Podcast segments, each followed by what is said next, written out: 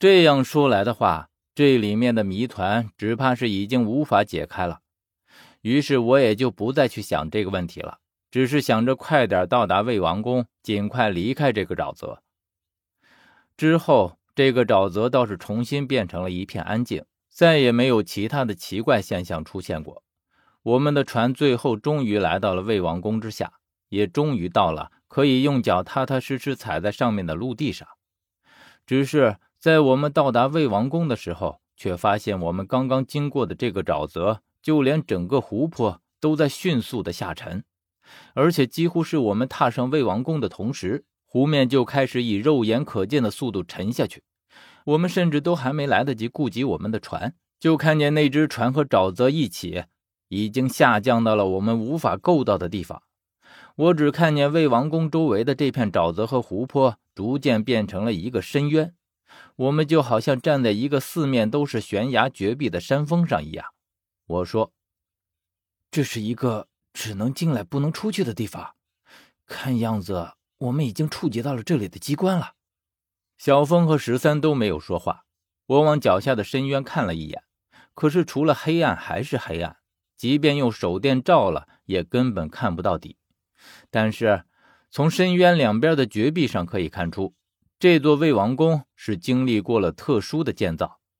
就好像真的是建在一座山峰上一样。既然看不到底，那么我们也不在这里多做停留，而是往魏王宫这里径直而来。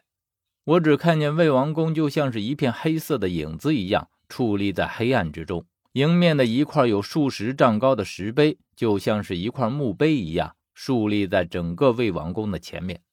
只见上面用大篆刻着一个巨大的字“魏”。如果说这个魏王宫真的是一座王陵的话，那么这就可以被理解成是一座墓碑了。但不管是不是，它的存在无疑就是告诉来人这里是什么地方。我们绕过石碑，后面是魏王宫的入口。只见上百级的台阶上面就是真正的王城。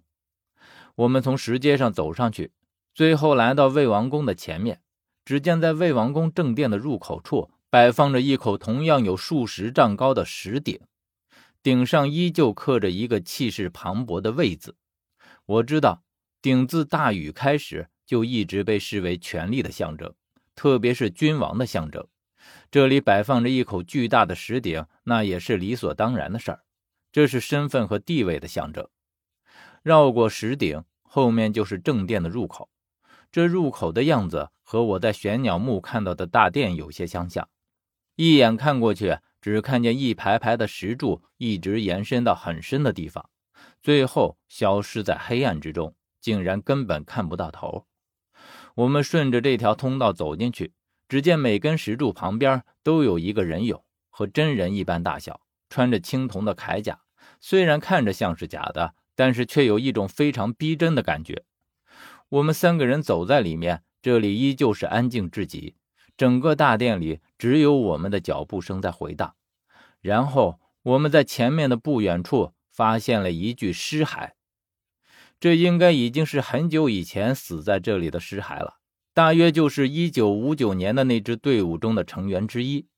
只见他的尸骸并没有腐烂，而是呈现了一种罕见的干涸。按理来说，魏王宫比邻湖泊和沼泽，湿气应该相当重才对。那么尸体是不会如此急剧的失水的，可是从这具尸骸上看，他的确是失去了身体里所有的水分，甚至周身都没有腐烂过的痕迹，这就显得匪夷所思了。为什么尸体会如此的干涸呢？而且看他躺在地上的姿势，依旧保持着临死时的模样。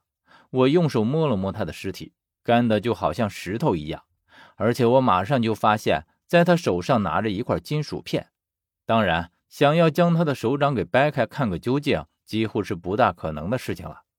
只是从这金属片的大致样子和轮廓，我已经看出了一些端倪。这东西是铠甲的一部分。这时候我才注意到他临死时的姿势。只见他整个人朝天躺着，嘴巴张得老大，眼睛也是睁开的，像是看到了什么十分恐惧的东西一样。看到他的这个样子之后，我像是意识到了什么，扭头去看石柱边上的人影。